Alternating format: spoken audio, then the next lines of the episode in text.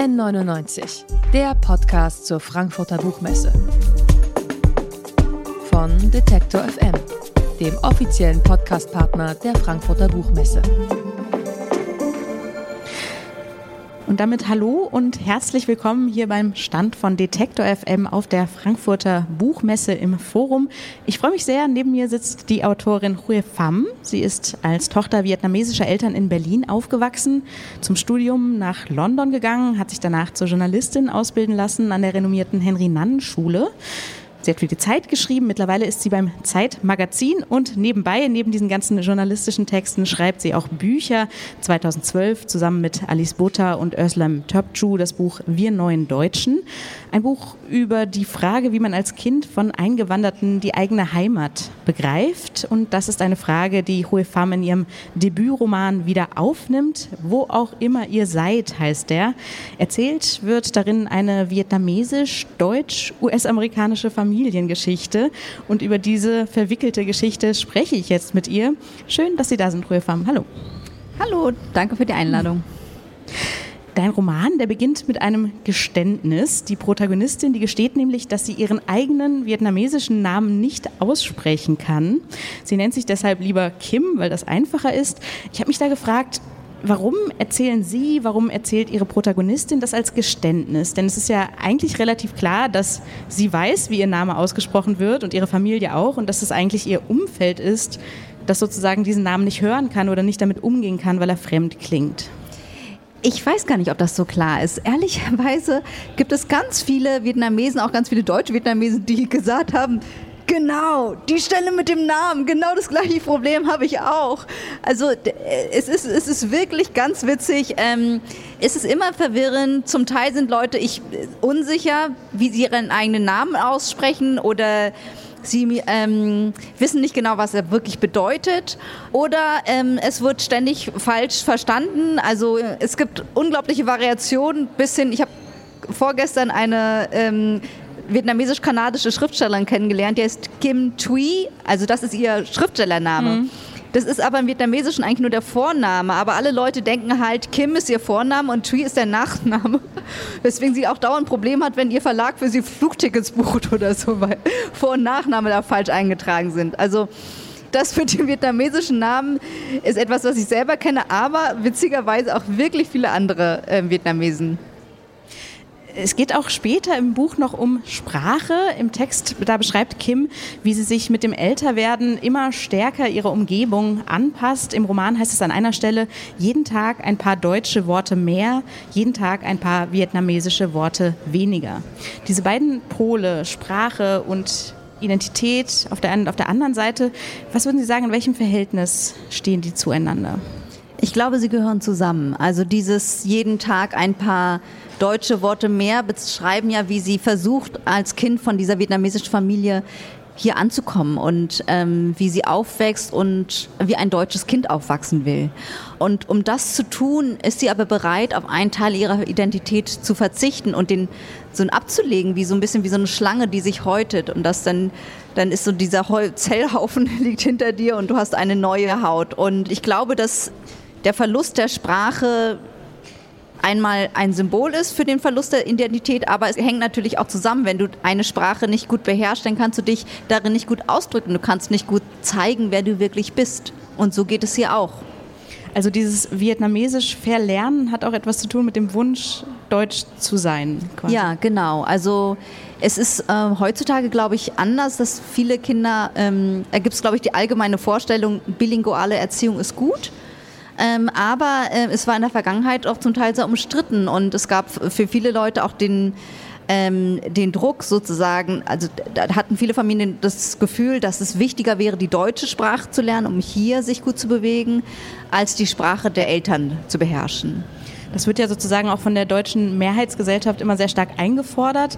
In ihrem Buch, da reist die Protagonistin Kim mit ihren Eltern auch nach Kalifornien, weil ihre Großmutter gestorben ist und dort die Testamentseröffnung stattfindet. Und dort trifft Kim auf einen Teil ihrer Familie, den sie kaum kennt, zu dem sie sich nicht besonders verbunden fühlt. Sie trauert nicht wirklich über den Tod dieser Großmutter und ganz insgesamt hat man das Gefühl, dass sie ein bisschen hadert mit ihren vietnamesischen Wurzeln.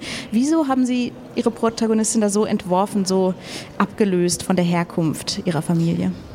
Äh, das ist eine gute Frage. Ich glaube, dass ähm, das ähnlich wie mit der Sprache, was ich gerade äh, erzählt habe, dass man so einen Teil von sich ablegt. So ist es, glaube ich, auch auf so einer Metaebene mit ihrer Familie oder mit ihrer kulturellen Herkunft, dass auch sie diese kulturelle Herkunft eher verdrängt und zur Seite legt um in Deutschland gut zurechtzukommen und nicht aufzufallen, da sie ja eh immer auffällt mit ihrem Aussehen und irgendwie mit diesem Namen. Und weil sie dadurch immer so sichtbar ist als jemand, die anders ist, versucht sie umso mehr sich anzupassen und, und sich selber sozusagen zu normalisieren und einzudeutschen. Und deswegen ist dieses Vietnamesische für sie eher wie so eine Bürde oder wie ein Makel. Und hängt das auch damit zusammen, dass vielleicht auch die quasi Familiengeschichten gar nicht so viel erzählt werden zu Hause. Also in Ihrem Buch, da spielt auch der Vietnamkrieg eine große und wichtige Rolle. Es geht um Flucht, es geht um Verlust und auch um gebrochene Biografien. Und über diese ja, sehr schmerzhaften Erfahrungen haben Sie auch in Ihrem familiären Umfeld nachgefragt, mit Ihren Verwandten gesprochen. War das Buch da der Anlass, über diese Familiengeschichte zu sprechen oder war sozusagen erst, waren erst diese Gespräche mit der Familie da und dann der Wunsch, das in einem Roman zu verarbeiten? Das Buch war tatsächlich der Anlass und ich wusste nicht genau, was, ähm, also das Buch war der Anlass dafür, für mich zu meinen Verwandten zu gehen und zu sagen, ich möchte gerne eure Geschichten erfahren. Und das war das erste Mal, dass ich das gemacht habe. Ich kannte deren Vergangenheit vorher nicht. Ich kannte die nur von Familienurlauben alle fünf Jahre, wo wir in der Großfamilie zu zehn immer essen gegangen sind oder so oder auf den Markt oder so. Ähm, und ohne dieses Buch hätte ich wahrscheinlich gar nicht ähm, den richtigen Rahmen gehabt, um die mal so richtig zu befragen und auszufragen. Es wäre komisch gewesen. Und von daher bin ich in diese Gespräche reingegangen, ähm, schon mit der Idee, da wird bestimmt viel ans Licht kommen, was ich nicht weiß und auch einiges, was mit dem Krieg zusammenhängt und mit der Entwicklung Vietnams. Aber die Details, die ich dann erfahren habe, die kannte ich vorher nicht und die haben mich wirklich überrascht und dann auch, ja, sind dann, kommen ja auch in diesem Buch in verfremdeter Form vor. Das wäre jetzt gleich meine Anschlussfrage. Also wie viel von diesen persönlichen Erinnerungen stecken sozusagen im fertigen Roman am Ende? Oder in welcher Form auch hast du das, also hast du das übersetzt für den Roman? Es gibt, ähm, also wenn man den Roman liest, ist es nicht eins zu eins die Geschichte meiner Familie, aber es sind ganz, ganz, ganz viele wahre und authentische Dinge drin. Ähm, also ein kleines Beispiel, die Ich-Erzählerin Geo hat eine Tante, die gehörlos ist. Es gibt in meinem Leben tatsächlich auch eine gehörlose Tante, also, be beziehungsweise gibt zwei, aber in dem Buch gibt es nur eine. Und ähm, und die Art, wie sie aussieht, dass sie so immer so perfekt und makellos aussieht. Wenn man ihr gegenübersteht, fühlt man sich wie in einem Hollywood-Film, mhm. sagt die. Und so ist es wirklich bei meiner Tante.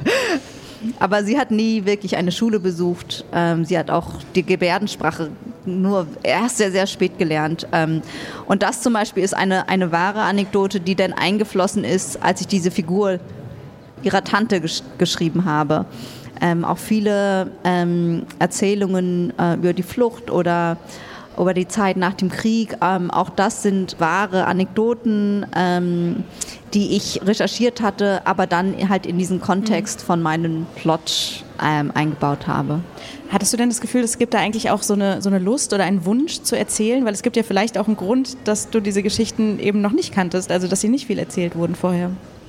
Ja, ich, ich glaube, es gab einfach wer kann diese Geschichten über den Vietnamkrieg erzählen? Also es, in Vietnam selbst ist es nicht so einfach, weil es eine starke Zensur gibt. Und alles, was mit der Revolution, dem Krieg und Ho Chi Minh zu tun hat, äh, ist politisch und schwierig. Ähm, dann gibt es halt ganz viele natürlich Kriegsfilme oder Dokumentationen wie die von Con Burns, die ich extrem gut finde, aber die halt wirklich den Vietnamkrieg aus der Sicht der Amerikaner beschreibt.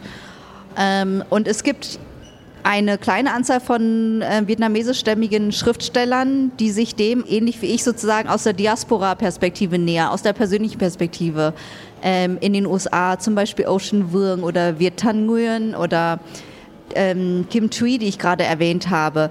Ähm, aber in Deutschland gab es diese Stimmen bisher noch nicht. Und ähm, deswegen wollte ich diese Geschichte erzählen. Ähm, es ist die Geschichte, die angelehnt ist an meine Familie. Es gibt auch andere vietnamesische Geschichten, die noch zu erzählen sind.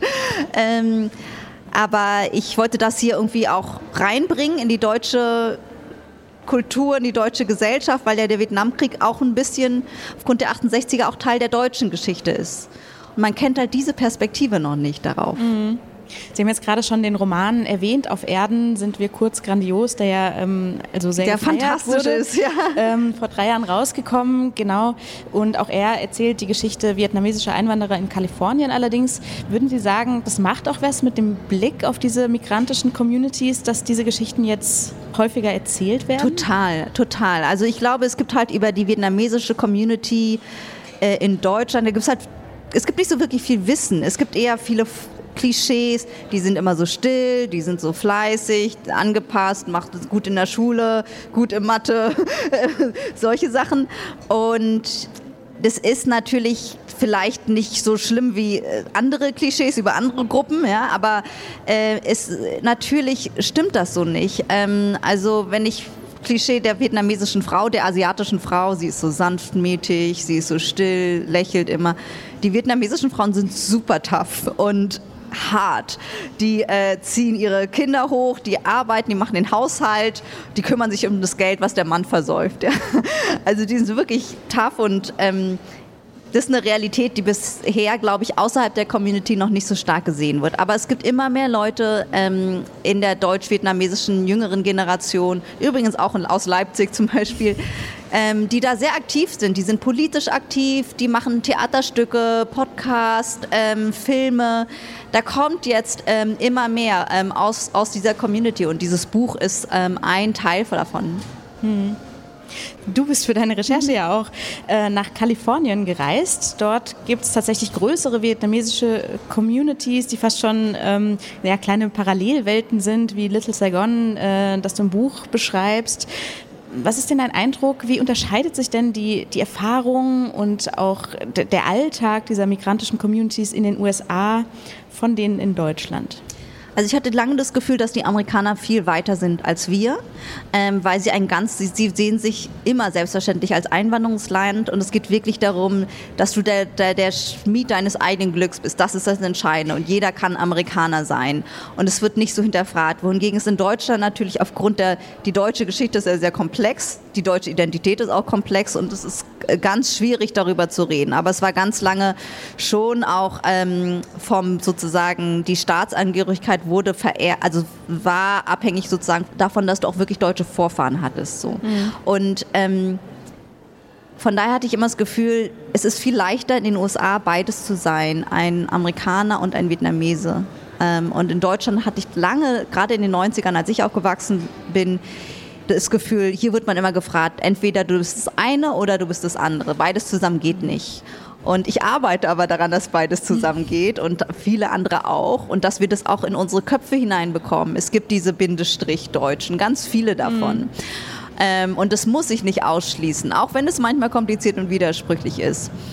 Und ähm, ich glaube immer noch, dass die in vielen Dingen, was den ganzen Diskurs über ähm, Rassismus, Identität und so weiter sind, aber wir haben auch gleichzeitig einen Backlash gesehen durch Trump. Hm. Also es ist, ich glaube, man kann es nicht mehr so linear sagen. Ähm, ich habe nur generell das Gefühl, dass in Deutschland, dass wir jetzt auch schon deutlich weiter sind als äh, jetzt vor zehn Jahren zum Beispiel. Also wir sind, glaube ich, es gibt in der breiten Gesellschaft ein viel größeres Selbst Akzeptanz und auch Selbstverständnis dafür, dass wir eine progressive und vielfältige Gesellschaft sein wollen. Es gibt nicht mehr dieses, ach, aber wir sind doch kein Anwanderungsland oder wir müssen erstmal darüber mhm. diskutieren. Das ist jetzt klar.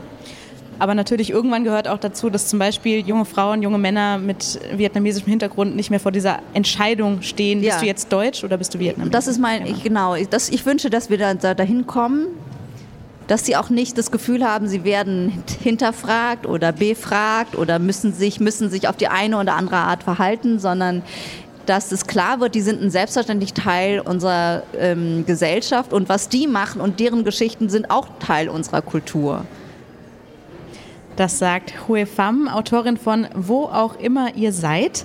Das Buch ist bei BTB erschienen, kostet 22 Euro. Wenn ihr könnt, dann kauft dieses Buch doch gerne beim Buchladen in der Ecke. Aber wo auch immer ihr es kauft, lest es auf jeden Fall.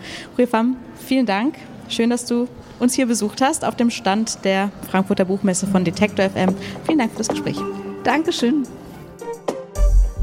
N99, der Podcast zur Frankfurter Buchmesse. Von Detektor FM, dem offiziellen Podcastpartner der Frankfurter Buchmesse.